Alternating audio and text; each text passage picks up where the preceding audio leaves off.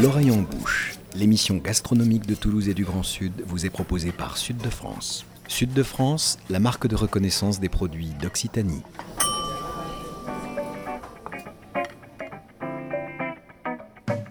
Bonjour et bienvenue dans l'oreille en bouche, l'émission gastronomique qui met Toulouse et le Grand Sud dans ses casseroles et dans vos oreilles. Le fond de l'air est frais, chantait Jacques Dutronc. Il avait raison, le bougre, en ces temps où le rafraîchissement général guette les cœurs et les âmes. Il est temps de se réchauffer auprès de l'âtre pour les plus chanceuses ou coller au radiateur pour les infortunés. C'est une saison où l'on s'emmitoufle, où son chez-soi redevient son cocon, conforté en cela par les allées et venues anxiogènes de notre vieil ami Jean-Michel Corona, qui s'en va et qui revient dans une ambiance fin de siècle avant l'heure. Pour dissiper ce brouillard à couper au couteau, cette morosité ambiante, nous vous proposons aujourd'hui une excursion en terre ariégeoise. Nous avons, chères auditrices, jeté notre dévolu sur la ville de Foix avec un remède souverain pour trancher dans le vif ce vague à l'âme qui vous étreint. Une visite de la maison Savignac, honorable institution spécialisée dans la coutellerie, dont les origines remontent au XVIIIe siècle. Notre invité du jour est Olivier Montariol. Bonjour. Bonjour à tous. Dirigeant de ladite maison Savignac, Olivier, merci d'avoir accepté notre invitation. Fin comme une dague de plomb, notre rédacteur en chef Nicolas Rivière va vous proposer une série de reportages avec des chefs du Japon et une immersion sonore dans un atelier de réfection de couteaux. Si vous aimez le bruit de la fraise du dentiste, vous serez servi. Enfin, Laila Aouba, notre chef dont la parole est plus tranchante qu'un sabre affûté, évoquera l'art japonais des couteaux et plus largement la coutellerie en cuisine. Nicolas, l'homme et le couteau, c'est une longue, une très longue histoire. Oui, une histoire qui remonte peut-être à des centaines de milliers d'années, peut-être à, des millions si l'on considère par exemple que le silex biface est l'ancêtre euh, du couteau. L'arbre généalogique se clarifie un peu à partir de l'invention évidemment de la métallurgie, c'est-à-dire 8000 ans à peu près euh, avant notre ère, âge du cuivre, puis du bronze, puis du fer. L'artisanat coutelier se forge, c'est le cas de le dire, au milieu du Moyen Âge et le couteau pliant, invention majeure dans l'histoire de la coutellerie, remonte lui au XVIIe siècle. Le couteau pliant, c'est la possibilité d'avoir en permanence cet outil sur soi et qui n'a pas connu un grand-père ayant toujours un couteau dans sa poche pour tailler un morceau de bois, pour trancher un bout de pain. Un rapport très intime donc entre l'homme et cet outil, qu'il soit droit ou pliant, de métier ou d'art, chez soi comme au restaurant. Ici, la coutellerie Savignac en fabrique de toutes sortes et on va le voir dans cette émission.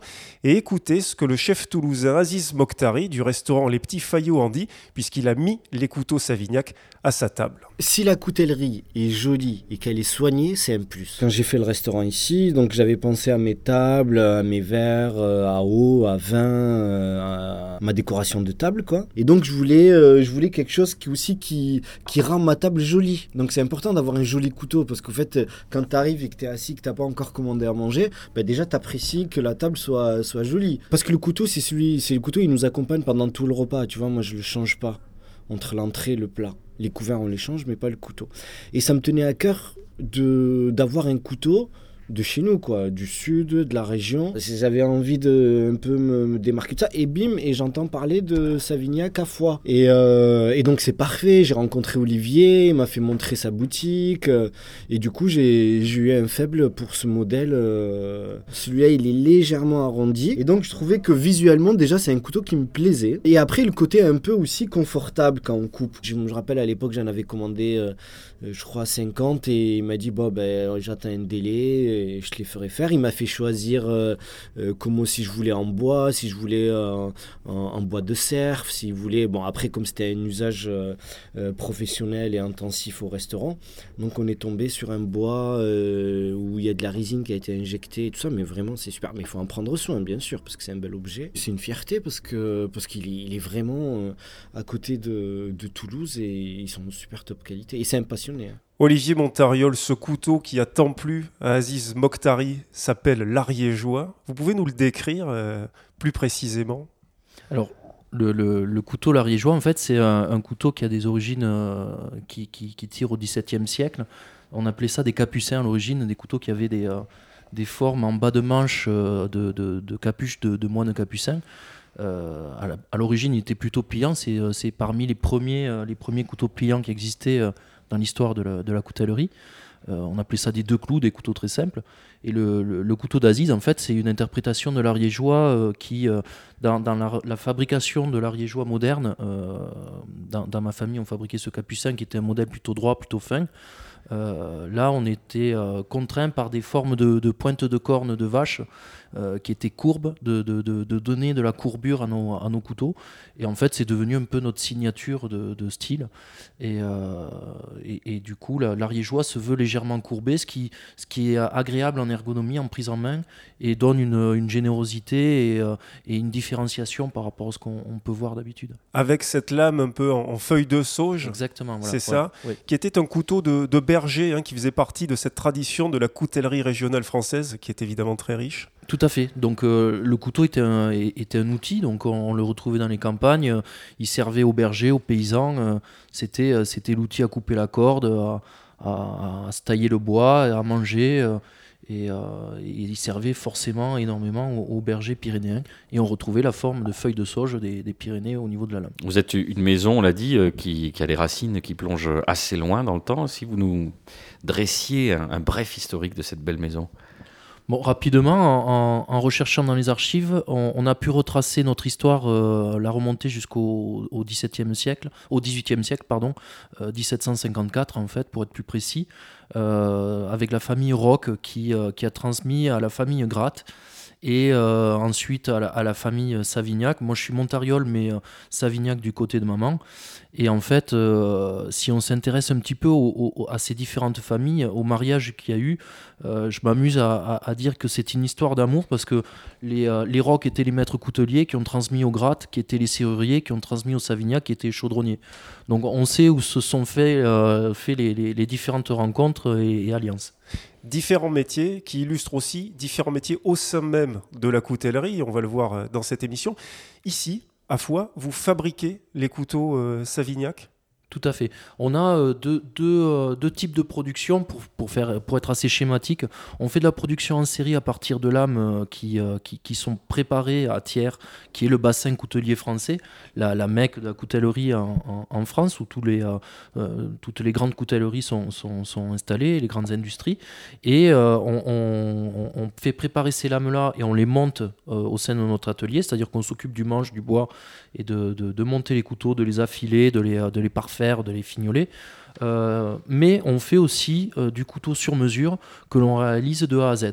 Donc là, c'est une autre gamme de, prix où le, client, le passionné, euh, peut choisir la composition de son manche, la, finition de son, de, de, son ciselage, la qualité de son acier, la forme de son couteau mais de l'acier qui est toujours forgé à tiers. Il n'y a pas de forge ici. Euh, Alors l'acier, ça dépend. Euh, l'acier, on a fait, euh, on, a fait un choix au niveau de la série de circuits courts, au niveau des matériaux par rapport au bois que l'on va prélever en Ariège. on va pas aller chercher de l'ébène ariégeois parce que c'est assez difficile à trouver. Mais si, si on, raisonne sur le, le sur-mesure, on va aller chercher des matériaux précieux. Et dans cet objectif-là, au niveau des aciers, au niveau européen, les meilleurs producteurs d'acier, ce sont les Suédois. Et au niveau mondial, ce sont les Japonais. Donc, c'est pas rare euh, de, fabriquer des couteaux euh, qui, euh, dans le haut de gamme que l'on réalise, qui sont d'origine suédoise, enfin, au niveau de la, de la forge et de la réalisation de l'acier, de qui sont soit suédois, soit, soit japonais. Pour le standard, on, utilise de l'acier français. Il y a un savoir-faire spécifique au bassin, on va dire, pyrénéen, hein, cette, ce piémont euh, où l'on fabrique euh, des couteaux, parce qu'effectivement, il y a plusieurs régions de production en France, Thiers étant la capitale, mais il y a aussi nos gens, et puis évidemment la Guiole, hein, qui, fait, qui fait aussi partie euh, du sud-ouest. Ici, il y a quelque chose qui, qui enracine la tradition coutelière d'une façon particulière? Bah, C'est le fer. Napoléon disait que l'Ariège produisait du fer et des hommes.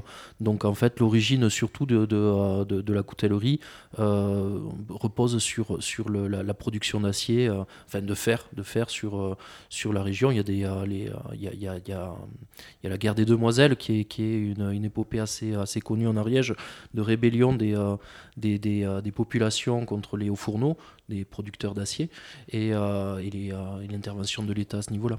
Donc une région riche en minerais de fer, la présence de bergers et de contrebandiers dans les montagnes qui avaient besoin peut-être de couteaux et on se retrouve avec une tradition coutelière importante. Un couteau, ça a l'air assez simple. C'est une lame, un manche et puis un axe euh, qui les relie. Comment on explique qu'il y a une foultitude de couteaux en France et aussi chez vous. On l'a vu là, hein, au pied de, de plein pied dans les rues de Foix avec votre, votre coutellerie. Il y a énormément de choses. Mais la, la, variété des couteaux peut, peut être esthétique, historique, fonctionnelle dans, dans, dans, sa forme, dans, dans, dans son développement. Euh, si on s'intéresse au couteau le plus populaire de France, le Layol, on, voit, on retrouve encore une terre où, euh, où il y avait énormément de, euh, de maréchaux ferrants parce que c'était un lieu de passage de, beaucoup de marchands, d'où le développement de l'activité. Puis on peut, on peut assimiler le, développement et l'anoblissement de ce couteau par la réussite des Bougnats derrière qui ont, qui ont voulu faire des, des, couteaux de plus en plus beaux, de plus en plus ornés avec des, des, belles finitions, de beaux matériaux. Et donc la coutellerie est très riche euh, dans, sa variété. Euh, dans sa fonction, il y, a, les couteaux de région qui peuvent avoir des, raisons euh, marines, des raisons agricoles dans, leur variation de forme, dans la, raison de leur lame. L'usage d'un couteau peut être défini aussi par, par sa forme, c'est, et il l'est essentiellement. Euh, que ce soit dans les métiers de bouche, je crois qu'on en parle après, mais euh, dans les formes des lames, on va avoir des usages qui, vont être différents. Après, euh, ça peut être aussi la qualité de l'acier qu'on va utiliser, les matériaux qu'on va mettre sur les manches, la forme du couteau. L'ariégeois, on l'a vu, c'est quoi? C'est quand même aujourd'hui un couteau qu'on utilise principalement à table, en tout cas celui que vous fabriquez. Oui, tout à fait. Euh, nous, enfin, je, me plais à dire qu'on fabrique du couteau à saucisson, donc c'est des, couteaux à casse-croûte qui, euh, qui servent essentiellement à la table, à aller faire un peu de cueillette aux champignons, euh, à aller casse-croûter en montagne. C'est un couteau qui est très léger, assez ergonomique, qui, qui véhicule aussi des valeurs du, territoire. On, utilise du bois ariégeois ou de la corne de vache, des aciers des fois traditionnels, des aciers carbone, les bons vieux aciers comme, euh, la, plupart l'ont connu chez leur grand-père euh, sur un Opinel, qui est, un des plus célèbres euh, couteliers de France. Donc c'est tout ça qui, un peu nous, caractérise dans, notre production. Après, on, arrive quand même à, développer notre gamme. On, est essentiellement porté sur le couteau de poche. On a fait aussi de la cuisine et c'est notre axe de développement aujourd'hui. On est en train de, préparer de nouvelles formes pour la cuisine. Et on, a fait dernièrement un couteau qu'on appelle le charognard, alors qui n'a pas un nom très sexy, mais qui a été réalisé pour, euh, pour le premier euh, régiment de, chasseurs parachutistes à la demande du colonel euh, Simoneau, qui a voulu équiper ses hommes d'un de, couteau réalisé en local. Et on a, pu leur faire ce couteau. Donc c'est vrai que c'est quelque chose qui, fait office un petit peu d'exception dans notre production, mais ce n'était pas une expérience désagréable.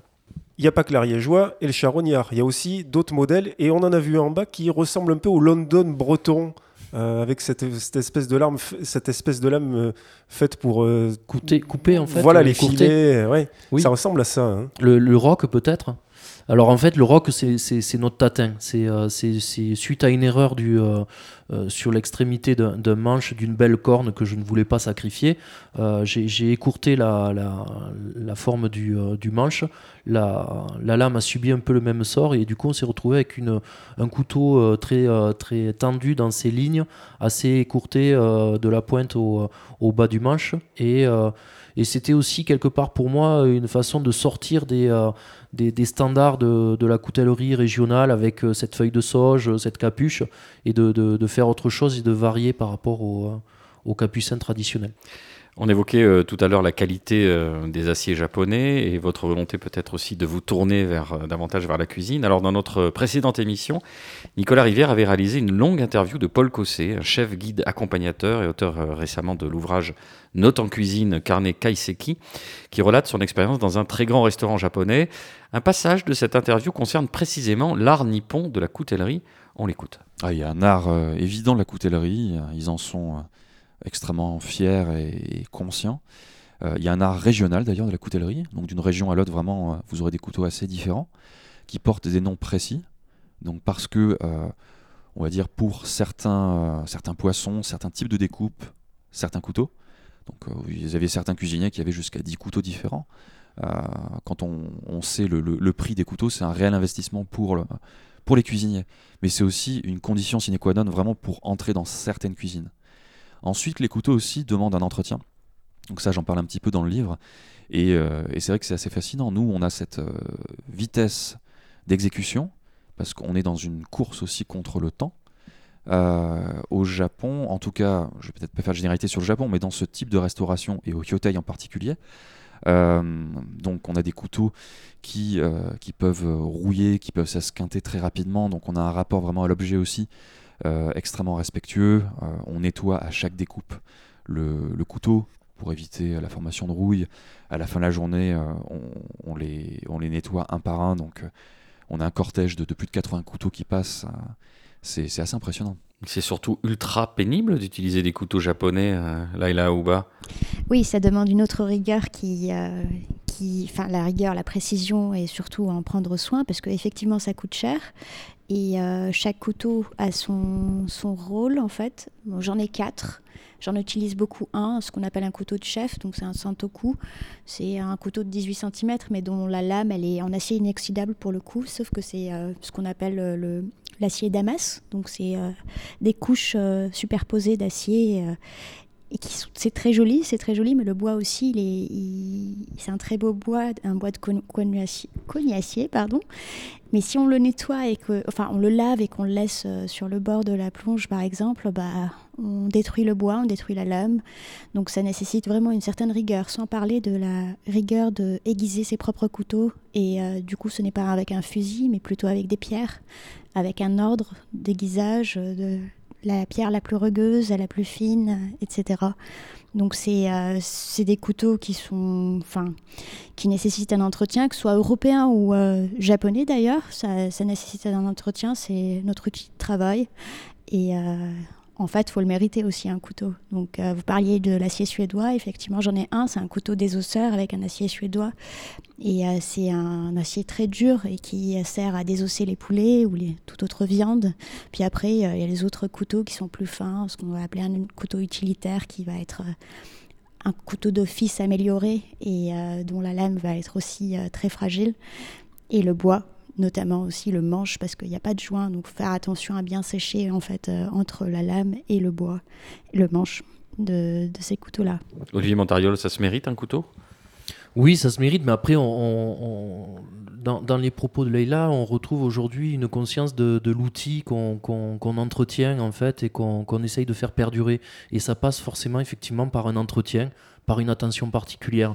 Euh, la qualité se mérite quelque part et euh, autrefois on, utilisait les, couteaux en acier euh, traditionnel, en acier carbone et on, les entretenait, on les affûtait, on les aiguisait, on, les réparait, on en prenait soin, on les mouillait pas, on les séchait, on les nettoyait bien. on est passé par une vague de, tout jetable et, avec ça on a reçu des, des, aciers inoxydables de très mauvaise qualité qui, qui, qui en fait ont on, fait beaucoup de mal à la coutellerie. Et il y a un retour vers la qualité aujourd'hui, et euh, la qualité, ça passe aussi par l'attention et par, euh, par, par, un petit peu plus de, de minutie sur, euh, sur l'outil. Vous serez intéressé par un des sons qu'on va diffuser tout à l'heure, vous verrez. Laïla, une réaction? Il y a une chose importante aussi, c'est que par rapport à la maison, en fait, on a tendance à mettre le couteau dans l'évier, ce qui est une énorme erreur premièrement pour le couteau et aussi pour euh, éviter de se faire mal. Donc en fait en cuisine on ne met jamais un couteau dans un évier. Euh, on le lave directement, on l'essuie même, on a toujours un torchon humide à côté et on essuie son couteau à chaque utilisation et on évite en fait de le laisser euh, traîner pour blesser quelqu'un ou se blesser soi-même. Donc on le nettoie et du coup aussi la, la, phase d'aiguisage donc de, de ces couteaux c'est tous les jours, tous les matins. C'est assez méditatif en fait et ça permet aussi de réfléchir sur, sur, le processus de la mise en place qui va suivre, parce que c'est un travail, euh, c'est minutieux. Même si on fait cinq minutes d'aiguisage pour juste euh, avoir une lame parfaite pour euh, pouvoir couper des oignons, ben on va gagner du temps au lieu de travailler avec un couteau pas aiguisé et de devoir trancher à, plusieurs à-coups avec des à-coups qui ce qui va abîmer la lame aussi. Olivier Montariol, sans parler d'affûtage, parce qu'on va le faire dans la seconde partie, mais l'entretien minimum d'un couteau, on a parlé d'essuyage avec Laila, mais ça ne se lave pas en réalité. Un couteau, ça s'essuie tout simplement. Exactement, mais tout est dit. C'est un adage de coutellerie où on dit un couteau, ça s'essuie, ça ne se lave pas. Et en fait, c'est essayer de ne pas laver un couteau à grande eau, parce que l'eau euh, euh, ben, oxyde l'acier, euh, gâte le bois et détériore en fait votre outil. Pour l'entretien, il faut qu'il soit au, quotidien. J'ai tendance à dire à mes clients, il, vaut mieux entretenir, affiler, affûter son couteau régulièrement un petit peu plutôt que rarement et beaucoup. D'abord pour, pour avoir une qualité de tranchant qui soit assez, assez pérenne, qui, qui, soit efficace dans le temps, et puis surtout pour, par sécurité, parce que comme le disait Leïla, quand un couteau est, est, abîmé, on force avec, et c'est là qu'on se fait mal. Alors moi j'ai des, euh, on affûte les, euh, les, couteaux, on entretient les couteaux et c'est pas rare de voir les clients qui reviennent avec des poupées au, doigt en me disant euh, super bon boulot. donc ce qui se passe en fait c'est que souvent les, les gens prennent l'habitude de forcer avec une lame, alors qu'en fait un bon tranchant ne doit pas entraîner de d'effort sur le sur la coupe. Allez, je vous propose qu'on se fasse une petite pause musicale de circonstance. Vous allez être sans doute surpris par mon choix musical. Tu prends ta cuillère sans faire de manière Garde ta fourchette près de ton assiette. Tu prends ta cuillère sans faire de manière. Garde ta fourchette près de ton assiette. Et si tu es sage, mais vraiment très sage, t'auras un petit couteau, tiens-toi, tiens-toi comme il faut. Et si tu es sage, mais vraiment très sage, t'auras un petit couteau, mais qui coupe pas trop.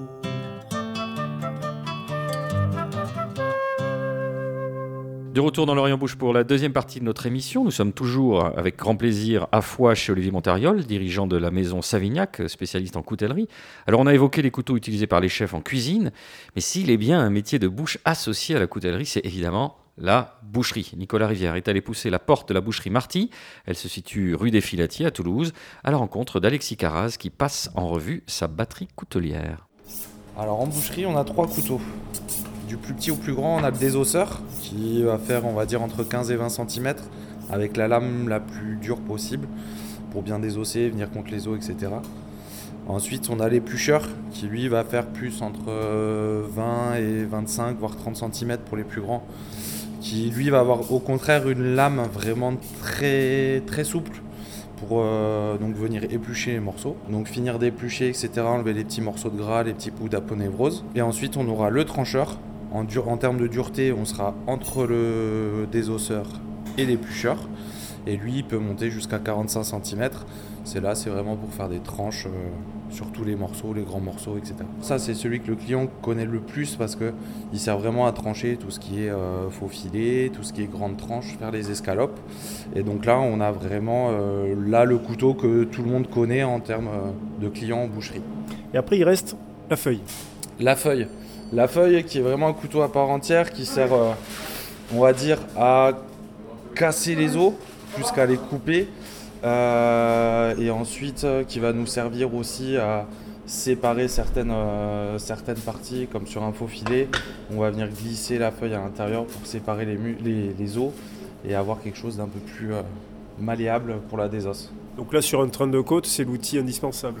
Exactement, outil indispensable pour finir la, préparation euh, après euh, pour, la, pour la clientèle. Et après, on en voit quelques-uns là. C'est quoi? C'est un peu la même chose, mais disons avec euh, quelques subtilités supplémentaires. Alors ça, c'est typique. C'est un couteau, c'est un couteau un peu atypique. C'est un couteau de saignée en fait. c'est un couteau qui, en termes de dureté, va beaucoup ressembler au désosseur, mais en termes de longueur, va ressembler à un éplucheur. vous avez certaines personnes, surtout nous dans la boucherie, qui vont, qui vont être adepte de ce couteau pour éplucher parce que un petit peu plus rigide qu'un éplucheur et donc du coup qui se sentent plus en sécurité avec ça. Et les tout petits là qu'on voit là-bas? Tout petit, ça c'est couteau office, donc ça ça sert vraiment juste pour, le, pour tout ce qui est euh, préparation quand on a besoin de, de découper des, découper des, légumes, euh, découper euh, vraiment faire du travail de précision sur des légumes, sur de la barde, sur du tout ça. Voilà. On, s'en sert que très très peu nous en boucherie, euh, à part voilà, vraiment la les petites préparations annexes. Alors celui-ci c'est Sabatier, mais la plupart des autres sont des Victorinox, c'est ça? Exactement, on travaille euh, beaucoup nous avec le Victorinox parce que c'est la marque, on va dire, référence un peu en boucherie, où on a une lame qui est assez dure, qui va, qui va aussi accepter euh, de passer chez le rémouleur de, de temps en temps, sans non plus trop s'user et où on peut garder le fil assez facilement euh, tout au long de l'année, juste avec un coup de fusil de temps en temps. Quoi. Le passage chez le rémouleur, c'est tous les combien? Passage chez le rémouleur, tout dépend de la personne qui affûte, on va dire, au fusil. ça peut aller de une fois par mois, c'est pour les plus gros consommateurs, et une fois tous les 6-8 mois pour les personnes qui, qui, qui, arrivent à garder un fil intact avec un fusil belle batterie euh, de couteaux professionnels hein, avec Alexis euh, Caraz. Olivier Montariol, vous, euh, à la coutellerie Savignac, vous en fabriquez des couteaux professionnels? Oui, sur les, les, couteaux fixes, on réalise des, couteaux sur mesure. Donc, il nous est arrivé de fabriquer des couteaux de boucher, oui. Il y, a une différence dans la fabrication en fonction des usages, particuliers ou professionnels. Ça demande quoi, par exemple, un couteau de boucher? Bah, en fait, c'est euh, la boucherie, c'est quand même le, secteur où vous avez le plus de variations euh, dans, les lames, en fait, que ce soit en termes de longueur, de, forme, de rigidité, de, prise en main. Euh, c'est quelque chose qui est assez intéressant à observer pour la coutellerie parce que on, peut comprendre que on va avoir un usage de couteau pour, telle sorte de, de, lame, en fait. Euh, tel, euh, tel usage. En fait, euh, on parlait de couteaux à dénerver et de, de, couteaux à saigner ou de, ou de feuilles. un couteau à dénerver, c'est un couteau qui est très fin, qui est extrêmement souple, qui, par la souplesse, va vous permettre, et assez étroit en termes de lame, qui va vous permettre en fait d'être très précis dans, dans, vos coupes pour, pour atteindre en fait des coupes très, très précises. On, est sur un angle, justement, on parlait des déguisages tout à l'heure, très plat. Nous, on les porte à peu près à 5 degrés parce qu'en fait, on a besoin de beaucoup d'agressivité. À l'inverse, euh, c'est un exemple que j'utilise pour, euh, pour expliquer à mes clients. À l'inverse, une feuille, on va, être, on va être sur une lame très épaisse, euh, très lourde, et qui, qui, va travailler en force et en puissance, et pas, pas en finesse en fait. Et on va être sur un angle de déguisage qui va monter jusqu'à 20 degrés. Donc en fait, ça permet de comprendre que les géométries ont un sens en fait. Dans, dans, et c'est un peu l'art du coutelier de, comprendre en fait, de faire comprendre à, à son client quel type de lame il va avoir besoin pour, euh, pour tel, tel travail, pour telle, telle coupe. Les historiens, les spécialistes de la coutellerie distinguent les couteaux de métier, les couteaux de loisirs et les couteaux régionaux traditionnels. Ça, c'est les grandes typologies. Donc on a bien compris que vous intervenez sur la coutellerie régionale traditionnelle, sur le loisir évidemment, et sur les couteaux de métier. Vous balayez l'ensemble du spectre coutelier, en quelque sorte? Ouais, Oui, oui, c'est sûr qu'on est, euh, on est assez complet aujourd'hui, mais c'est ça ne s'est pas fait en, en, deux jours. Et, euh, et le, but, c'est d'avoir quelque chose de, qualité un peu à tous les étages. Euh, euh, et, de se positionner dans du, vrai savoir-faire coutelier français. Donc euh, on, essaie d'être positionné un peu sur tous les plans. Il y a, effectivement, il y a le domaine tactique qui nous, qui, nous attire pas énormément dans notre culture, c'est pas dans notre ADN, on va dire. mais que ce soit la table, la cuisine ou le couteau de loisir, il y a beaucoup de, de, de liens en fait, de passerelles entre ces, entre ces couteaux-là. Alors tout à l'heure, Alexis Caraz, euh, la boucherie Marty, a mentionné un ustensile particulier à votre micro, Nicolas Rivière, ce fameux fusil.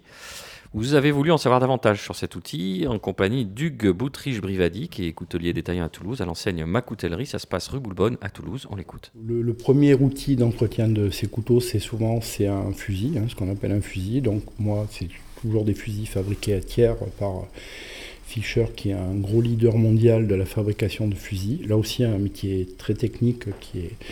Donc, euh, ils sont implantés sur tiers. Donc, le fusil, c'est un outil d'entretien. Alors, un fusil, donc, c'est une mèche métallique hein, qui est souvent euh, cylindrique ou ovale. Et donc, la base du fusil, c'est un morceau d'acier qui est forgé, qui est rainuré et chromé. Et donc, c'est la qualité, la régularité de la rainure et du chromage sur ces rainures qui va créer donc une sorte de côté abrasif et qui va euh, donc euh, entretenir le couteau, redresser ce qu'on appelle le fil du couteau en fait et le prolonger, prolonger l'affûtage. Donc le fusil, lui, il a, il a une limite. Et quand le fusil fait plus effet, souvent on passe à des pierres ou différents outils d'affûtage. Donc le fusil, c'est la première étape, disons, d'entretien du couteau. Voilà, c'est la première étape d'entretien. Bon, on le remarque souvent, quand on va sur les marchés, on voit souvent son boucher qui utilise le, fusil.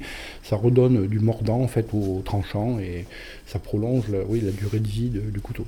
Et quand le fusil ne fait plus effet, On passe à la pierre. Donc on passe à la pierre, où j'ai des clients qui s'en sortent très bien, notamment euh, sur des couteaux japonais, et où après ben, on repasse par la case euh, de mon atelier, où là pareil on remeule, on repolie, etc. Et donc il y a des gestes à, à acquérir, une technique, j'imagine. Voilà, il y a des gestes à acquérir euh, qui sont pas toujours simples, parce que les gens ont tendance à, faire- à- à faire l'inverse de ce qu'il faudrait faire, mais bon, j'ai j'ai vraiment des clients qui s'en sortent euh, très très bien. quoi. Oui, d'ailleurs, c'est un euphémisme. Vous utilisiez tout à l'heure le terme de tactique, en fait, c'est-à-dire c'est des couteaux qui servent à tuer des gens, c'est ça? Ouais, ou de défense en fait, si on veut être un peu plus timoré. Mais euh, oui, oui, c'est vrai que c'est des, euh, des, des, euh, registres en coutellerie. euh, effectivement, on peut voir aussi le couteau comme une arme. Donc moi, je le vois pas du tout comme ça. Plutôt comme un outil, euh, voire même un outil qui peut servir à guérir. Mais euh, on parle de, de- de formation de- d'outils chirurgicaux. Mais, euh, mais il existe tout un pan de, coutellerie qui, sont, qui, qui est consacré en fait à la, à, la défense ou à l'attaque. Oui, je disais tout à l'heure que le fond de l'air était frais. Là, c'est l'air euh, ERE. Peut-être dans la période qu'on vit en ce moment, il y a des gens qui s'intéressent davantage à ce type de couteau. Alors, je sais pas s'il faut dire malheureusement ou, ou bien, bien heureusement. Enfin, c'est vrai que nous, on constate qu'on on a eu des, des- des ventes du charognard, euh, couteau de défense pour les, les militaires, qui a, été, euh, qui, a, qui a reçu un très bel accueil auprès du public. Alors, euh, bon, l'esthétique plaît euh, sur le, le couteau. C'est vrai qu'il n'est pas, euh, il est pas si agressif par rapport à ce qui se fait dans, dans- dans ce domaine-là. Mais euh, j'étais assez surpris de l'accueil du, du public euh, sur ce couteau-là. Et on retrouve des fois des, des collapsologues ou euh, des personnes qui, qui, qui, euh, qui sentent arriver la fin du monde. C'est intéressant que la, la sociologie du moment et la tradition du couteau s'en- s'entremêlent, s'entrecroisent. Ouais, c'est, moi ça me fait un peu peur quand même. je comprends. On ira vérifier auprès de la préfecture de l'Ariège si le nombre d'attaques au couteau a augmenté euh, ces derniers mois. Nicolas, vous avez également saisi l'occasion de, de cette visite chez Hugues Boutriche-Brivadi pour vous immerger dans son atelier. Oui, et l'un des très rares ateliers de couteliers détaillants que l'on puisse euh, trouver encore à Toulouse. Hugues Boutriche-Brivadi est installé dans la ville rose depuis une trentaine d'années. Il est natif de Thiers, dans le Puy-de-Dôme, capitale française du couteau, on l'a dit. Son grand-père était coutelier, son frère est coutelier à Thiers, sa sœur est coutelière à Lyon et lui-même exerce donc le métier à Toulouse avec au départ une formation de monteur en coutellerie. Aujourd'hui, son activité se divise entre la vente de couteaux, dont ceux de Savignac, et aussi toute une partie affûtage et réparation dans un petit atelier à l'arrière de son magasin dont il nous a ouvert les portes. Principalement, moi, mon but premier, en fait, c'est souvent d'amincir les lames quand les lames sont vraiment abîmées. Donc par, le meulage, en fait, on commence par euh, diminuer, on va dire, l'épaisseur des lames, recréer un tranchant, remettre le tranchant droit. Donc on commence toujours par le meulage, et puis après il y a différents euh, stades de polissage pour aller jusqu'au au plus en plus fin, pour euh, bon, après aussi polir les lames, les rendre euh, présentables. Donc bon, les restaurateurs, c'est surtout, eux, ils vont être très attentifs à la coupe. Et après, les particuliers, souvent il y a plus de travail de polissage sur des services de table, repolir des, des manches aussi, des, des lames abîmées, des couteaux anciens. On fait une petite mise en pratique. euh, Donc ça, qu'est-ce que c'est? Alors ça, c'est ma, c'est l'outil principal du magasin. Donc là, c'est une meule à eau. Donc c'est une meule euh, électrique hein, qui est qui est montée sur un ce qu'on appelle une auge en fait, dans lequel va circuler un circuit d'eau pour refroidir la meule, pour pas donc euh, chauffer le- les lames. Ce qui s'appelle le détrempage, c'est ça? Alors voilà, si on meule sans eau ou si on utilise des bandes abrasives, euh, on peut détremper la lame. Donc la qualité de lame, donc en fait on la, la détremper, c'est la rendre euh, plus molle entre guillemets. Modifier le traitement thermique qu'on a apporté en fabrication à la lame. D'accord. Et là, vous vous êtes saisi d'un euh, Voilà, d'un couteau. euh, couteau- donc c'est c'est un couteau pliant, donc fabriqué à Thiers par la maison d'Oury Chastel. Et donc là, voilà, le client me l'a ramené. Donc il est, euh, le tranchant est pas terrible, un peu arrondi. Donc par le meulage, on va, on va recréer un biseau ici et après passer à différents stades de polissage. Alors, donc circuit d'eau.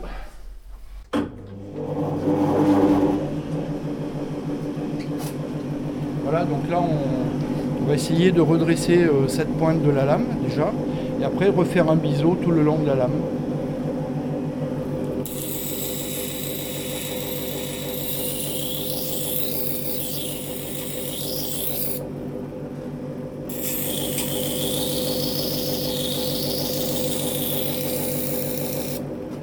Voilà, donc là on a retravaillé le, le tranchant, on a aminci le tranchant. Donc ensuite, on va passer à différents stades de, de polissage. Donc sur différents feutres. Donc là, par exemple, on va chercher à enlever par celui-ci donc tous les traits de, de meule que j'ai pu faire et le, le plus gros des, des rayures en fait qui, qui ont été faites par le, là, le, le client. Parce que là, ça il a retrouvé son Voilà, là, tranchant. il a retrouvé, alors là, il n'a pas encore complètement retrouvé parce que là, on voit qu'il y a des. Euh, C'est une bavure en fait hein, qui est due à la meule. Et donc tout ça, par polissage, on va le faire disparaître. Donc là, par exemple, on donne un premier coup ici pour. euh, voilà, sur le feutre ici. Voilà. On, atténue en fait un petit peu mes traits de meule ici. Voilà, on voit apparaître hein, cette euh, bavure là ici. Donc ici, après on donne un petit coup de brosse ici en fait qui va lui rendre un peu son, son côté mat. Voilà, donc là vous voyez on commence à, atténuer donc, toutes, ces, toutes ces rayures. Voilà, elles sont très profondes, hein, le client il a dû forcer un petit peu et pas mal abîmer son couteau. Voilà, donc on passe un petit coup sur cette partie là qui s'appelle la mitre en fait, métallique. On passe de l'autre côté pareil. Et après, donc, là on commence à voir un petit peu donc, euh, voilà, l'état final. Et ensuite, donc, on passe sur cet outil qu'on appelle une frotte. Nous, en fait, c'est c'est du tissu en fait sur lequel on va euh, appliquer de la pâte à polir. Donc là, quand on le met en route, on met notre petite pâte à polir comme ça. Voilà, vous voyez? L'idée c'est d'obtenir ce résultat-là. Voilà, c'est fait. Voilà, voilà. Et là, vous avez aussi bon, d'autres types Ouais, c'est mon d'outils. bazar. hein, ouais, c'est, euh, Là, c'est un peu mon bazar en fait, où il y a des couteaux donc qui vont, où il va falloir refaire des manches, euh, des, refaire, euh, refaire des axes en fait qui se sont euh, abîmés. Euh, il y a toute une partie rénovation de couverts anciens aussi, où là, bon, je fais une partie, il y a une partie que je sous-traite aussi euh, dans la région de Thiers.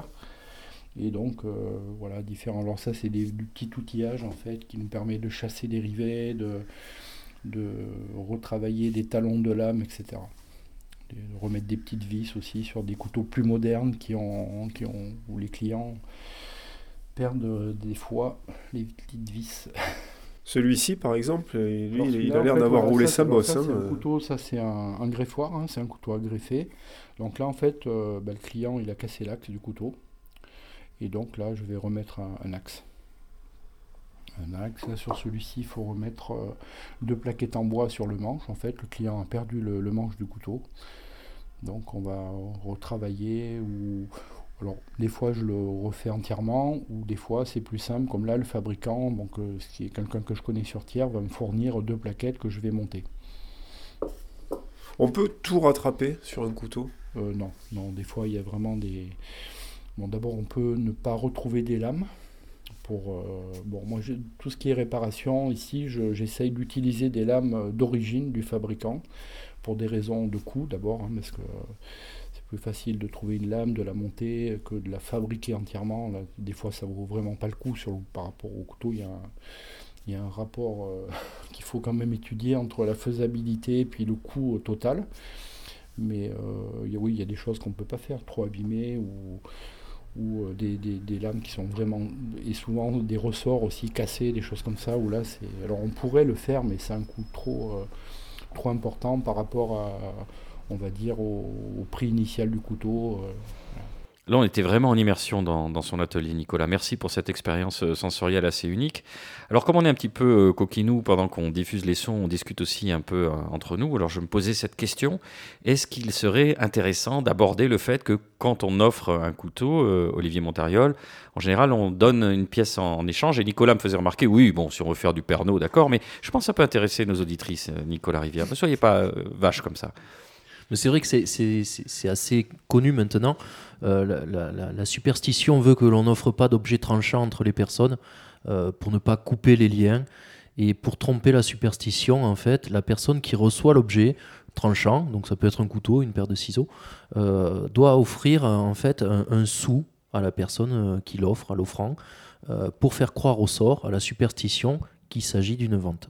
J'avais une dernière question. Euh, on se dit peut-être euh, la coutellerie, c'est un côté, euh, pardonnez-moi, qui peut être perçu par certaines personnes comme un peu désuet, hors du temps. Et pourtant, il y a un regain, il y a une montée en gamme, il y a des matériaux très nobles. Qui sont aujourd'hui vos clients, Olivier Montariol? C'est assez large comme, comme palette de, de, clientèle. On, constate un engouement et, sans doute que vous avez ressenti dans plusieurs de vos émissions euh, sur, sur la cuisine, et euh, notamment la cuisine à domicile. Et, euh, et l'outil, l'outil principal de cuisine, enfin, c'est pas l'outil principal, mais c'est un peu, un peu subjectif comme, comme, comme point de vue, c'est le couteau quand même. On peut avoir quand même besoin d'avoir de, de, bons couteaux et pour, pour travailler en cuisine, et pas que, on est d'accord. Mais on, se rend compte comme on veut avoir une bonne cocotte, comme on veut avoir de, belles assiettes, comme on veut avoir de, bons accessoires, en fait, le couteau fait partie de, de cette préoccupation aujourd'hui. Donc on peut avoir aussi bien l'outil ménager et on peut aller jusqu'au couteau d'art euh, du, collectionneur euh, qui, est, euh, qui est orné, qui est, qui est réalisé par un, un, artisan d'art avec des matériaux nobles, des, des ou des matériaux précieux. Nicolas Rivière. Et un métier qui se porte plutôt pas mal ces, ces, deux dernières décennies, Olivier, en France. D'après la, Fédération française de, coutellerie, c'est 10% de croissance sur les chiffres d'affaires au cours de la dernière décennie et, 3% sur, euh, sur les emplois. Vous, c'est quelque chose qui, qui, vous est perceptible ou, euh, ou, pas? Clairement, clairement, on a depuis 10 ans euh, quand, je suis à la tête de la coutellerie Savignac, on a, on a connu un beau développement. Et euh, on, est, euh, dans les clous par rapport au développement du marché. C'est bon, ce que, ce que j'évoquais tout à l'heure. Hein. On, a, on a connu une période de, tout jetable et aujourd'hui on a un retour vers l'accessoire qui dure, qui s'entretient. Donc les, les, gens font, font appel à des, à des, prestataires de qualité, à des, à des personnes qui soient capables de les conseiller et, et d'entretenir aussi leur, leur couteau. Allez, je vous propose qu'on se fasse une dernière pause musicale. On se retrouve dans quelques instants pour la dernière partie de notre émission, Le quartier libre.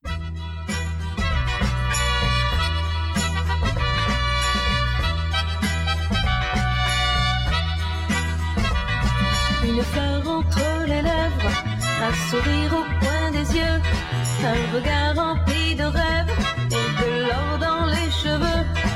Il éteint sa cigarette et me dit venez danser. Comme c'est aujourd'hui ma fête, j'ai envie de vous aimer. Je m'avance vers la piste, il me serre dans ses bras. Il me dit vous semblez triste et je ne lui réponds pas. Il me dit je suis poète et caresse mes cheveux. Je vois qu'il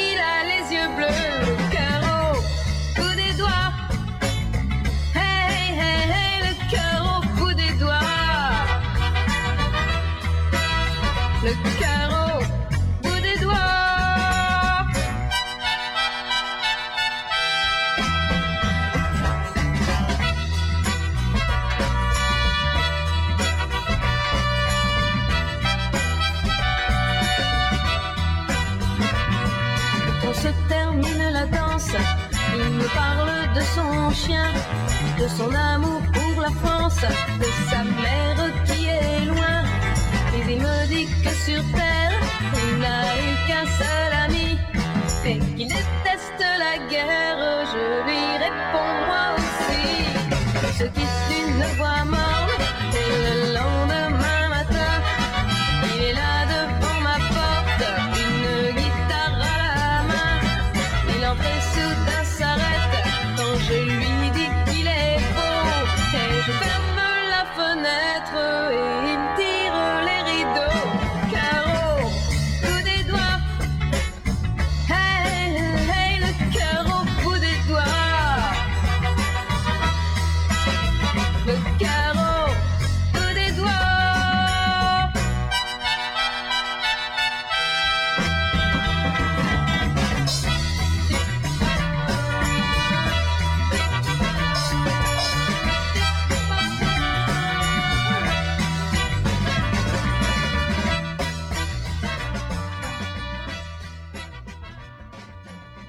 De retour dans l'Orient Bouche pour euh, la dernière partie de notre émission qui s'appelle le Quartier Libre, où chacun fait part de ses conseils, de ses sorties, des événements, des livres, des choses à mettre en avant. Laïla, de votre côté, c'est- un, un beau livre, c'est ça? C'est ça. Bon, après avoir parlé des couteaux euh, aiguisés, on va parler d'un œil affûté, celui d'un photoreporter euh, Benoît Guenot. Euh, il avait déjà publié, fait un premier jet d'un magnifique euh, ouvrage appelé Fusée qui colligeait les vignerons et tauliers du Bordelais. Et maintenant, sa deuxième édition, euh, elle est euh, sur la Bourgogne, donc j'en profite pour en parler. Il fait le portrait de 14 vignerons aux personnalités fortes, histoires atypiques, et aussi une immersion dans la légendaire ferme de la Ruchotte de Fred Ménager et quelques autres hôteliers de Bourgogne, bien évidemment. Il est tiré en 1000 exemplaires et financé grâce au crowdfunding, donc pas de publicité, imprimé en France. Et c'est pour 45 euros un travail libre de publicité et riche d'amour pour l'artisanat. On rappelle le titre de l'ouvrage? Alors, il s'agit de Monopole Magazine. Merci beaucoup, Laïla. Olivier, un conseil pour nos auditrices? L'entretien du couteau, c'est, euh, on, on- on l'a abordé, mais peut-être pour, euh, pour être un peu plus précis, euh, on, on conseille nos clients de, de- d'abuser du fusil. Euh, il faut bien comprendre, on a, perdu, on le sent nous dans notre, échoppe, les, gens rentrent en nous disant mon fusil est mort, j'arrive plus à, reprendre le, tranchant de mon couteau. Il faut bien comprendre le fusil, que le fusil est un outil d'entretien. Un outil n'arrache pas la matière, il pousse la matière. Donc il, sert à parfaire le, fil euh, du couteau. Donc il faut garder en tête qu'un fusil s'utilise quand un couteau tranche. Quand le couteau ne tranche plus, il faut passer à la pierre. Alors la pierre c'est beaucoup plus technique. Il faut arracher de la matière pour redonner de l'angle à, la lame, affiler, euh, affiler la lame, c'est-à-dire caresser le tranchant pour le redresser et le remettre droit. Euh, c'est beaucoup moins technique, c'est beaucoup plus facile. Par contre, ça, ça, ça souffre pas la, la négligence. Donc ça, il faut le faire euh, régulièrement, presque à chaque fois que vous allez euh, euh, vous mettre à, cuisiner. Ce que disait Léla, il faut régulièrement. C'est c'est- c'est- c'est un- une phase préparatoire. Pensez au boucher à chaque fois qu'il va vous couper le, bout de viande, il, caresse le fusil. Puis juste un petit, euh, juste un petit dernier conseil. euh, c'est un peu comme pour tout. euh, Je pense pour l'alimentation c'est pareil. Préférez la qualité à la quantité. Et essayez de prendre plutôt de bons couteaux avec de bons aciers, de, bons fabricants en fait, euh, qu'ils soient japonais, suédois, français, euh, euh, ariégeois. Mais mais préférez la qualité à la quantité. Avant de toucher une pierre, on vient vous voir ou on va voir Hugues Boutriche-Brivadi pour bien maîtriser ce geste, tranchant toujours en avant hein, pour éviter de ramener la bavure sur le fil. hein, Exactement, là vous me faites plaisir. C'est exactement ça, c'est euh, c'est très simple, mais euh, il, il faut euh, aller voir un professionnel. J'entends beaucoup de personnes qui vont sur Internet, je, je- c'est très bien Internet, mais il y a à boire et à manger dessus. Et faites, faites attention, il y a des conseils des fois qui sont pas très heureux. Et ai- aiguiser un couteau, c'est pas compliqué, c'est vraiment pas compliqué. Il faut juste avoir un petit peu de technique et aller voir un professionnel pour vous aider là-dessus. C'est c'est le meilleur conseil que je puisse vous donner. Allez, de mon côté, je me fends petit, une petite recommandation pour les amatrices de spiritueux. Je sais qu'il y en a qui ont fait, bien sûr, euh, de la tempérance leur vertu cardinale. Pour ces amatrices, disais-je, un nouveau rendez-vous à ne pas rater s'appelle Open Spirits, le salon artisanal des spiritueux qui va se dérouler à Toulouse aux espaces Vanel les 11 et 12 décembre prochains. Il est euh, cet événement organisé par Anthony Martins, qui est caviste à la source, place Saint-Étienne, et bien entendu expert S spiritueux? Vous y trouverez euh, la fine fleur des productions artisanales de cognac. J'aime bien cette liste à l'après-vert d'armagnac, de whisky, de rhum, d'eau de vie, de gin, de pastis, de bourbon, de vodka, de calvados, de liqueurs anciennes avec des marques telles que Beer Brothers, Armagnac Oransan ou encore 12. Vous vous souvenez, euh, Nicolas, euh, le whisky de l'Aubrac de Christian Beck avec lequel nous avions fait une émission dédiée au whisky? Que je vous invite à écouter ou à réécouter, chers auditrices, c'est l'émission numéro 49. Vous pourrez assister à des masterclass aux intitulés aussi poétiques que Comment fonder une maison de cognac au XXIe siècle ou Marseille en 12 bouteilles avec euh, des intervenants prestigieux comme Guillaume Ferroni de la maison Ferroni, le Marseillais, ou Karim Karoum, qui à partir d'un vieux grimoire de la fin du 19e siècle s'est mis en tête de faire revivre les grandes stars de la culture apéritive et digestive française en créant la distillerie de Grandmont au beau milieu du Limousin, d'abord une gentiane, puis un triple sec de curaçao blanc qu'il exporte dans le monde entier.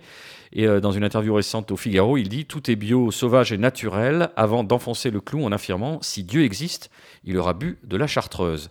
La restauration sera assurée par Abondance, restaurant bien connu des Toulousaines et des Unionnaises, et les bars à cocktails L'heure du singe et le Fat Cat seront présents en force.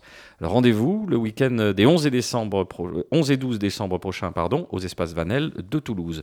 On termine avec vous, Nicolas. Votre quartier libre tient en deux mots le Douk. Oui, qui est le nom euh, d'un célèbre euh, couteau inventé en 1929 par la coutellerie tiernoise Cognier, un couteau de poche euh, très fin, tout en métal, inventé au départ pour le marché océanien, d'où son nom, le Douk, qui est l'incarnation d'un esprit de la culture mélanésienne, mi-dieu, mi-sorcier, coiffé d'un chapeau pointu et recouvert de feuilles de palmier.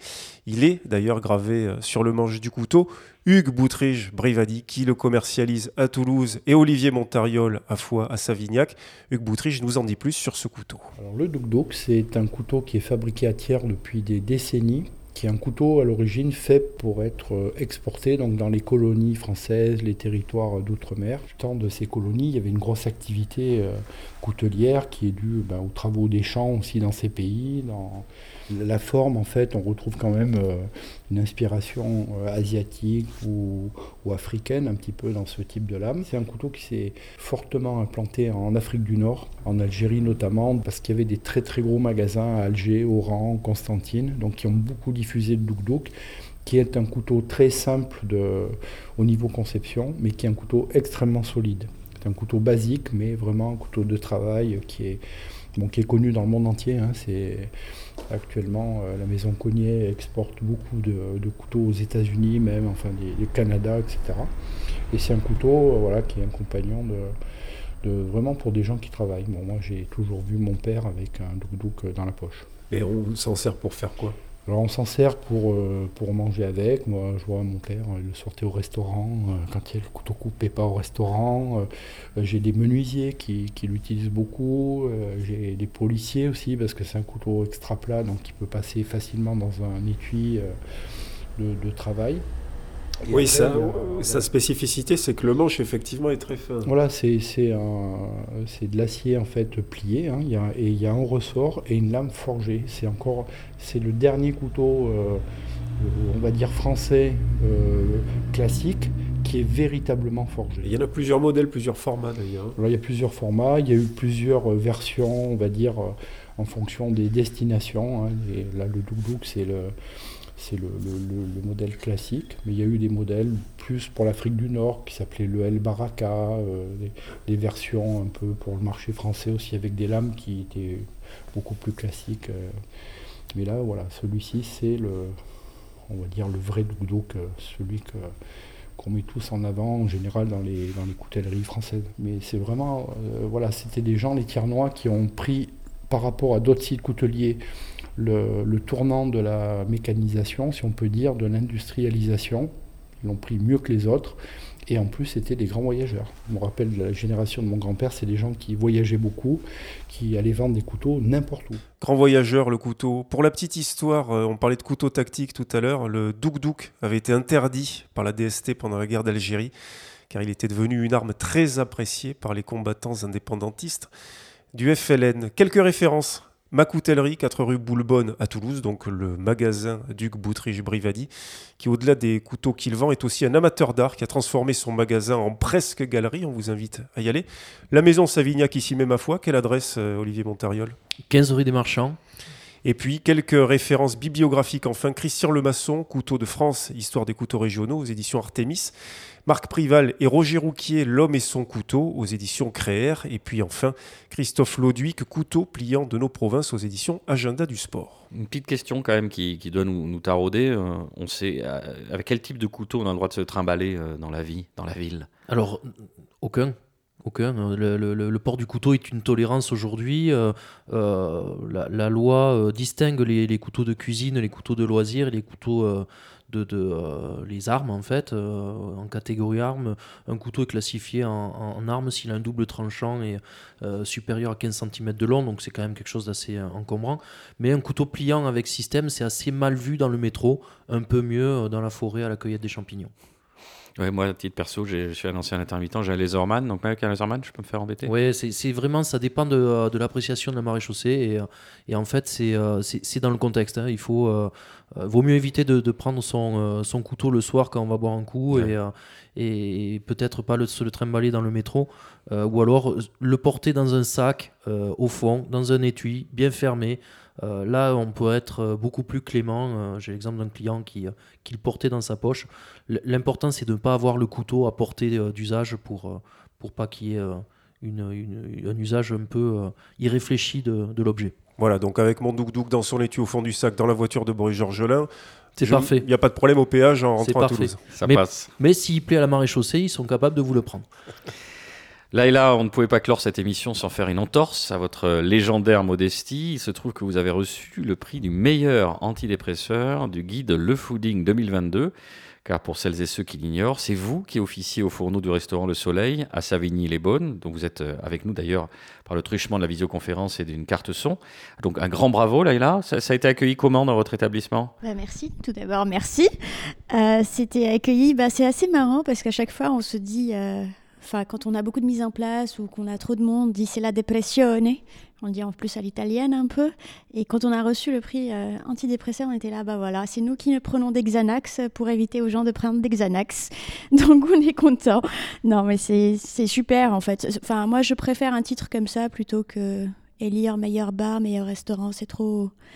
Y a, enfin, le référentiel est trop large. Donc, euh, c'est un- une superbe nouvelle. Et puis, ça ne nous empêche pas de rester humble et continuer à travailler comme avant. Il faut une ordonnance, Leïla, pour cet antidépresseur? Non, il faut juste euh, prendre la voiture jusqu'à Savigny-les-Beaunes.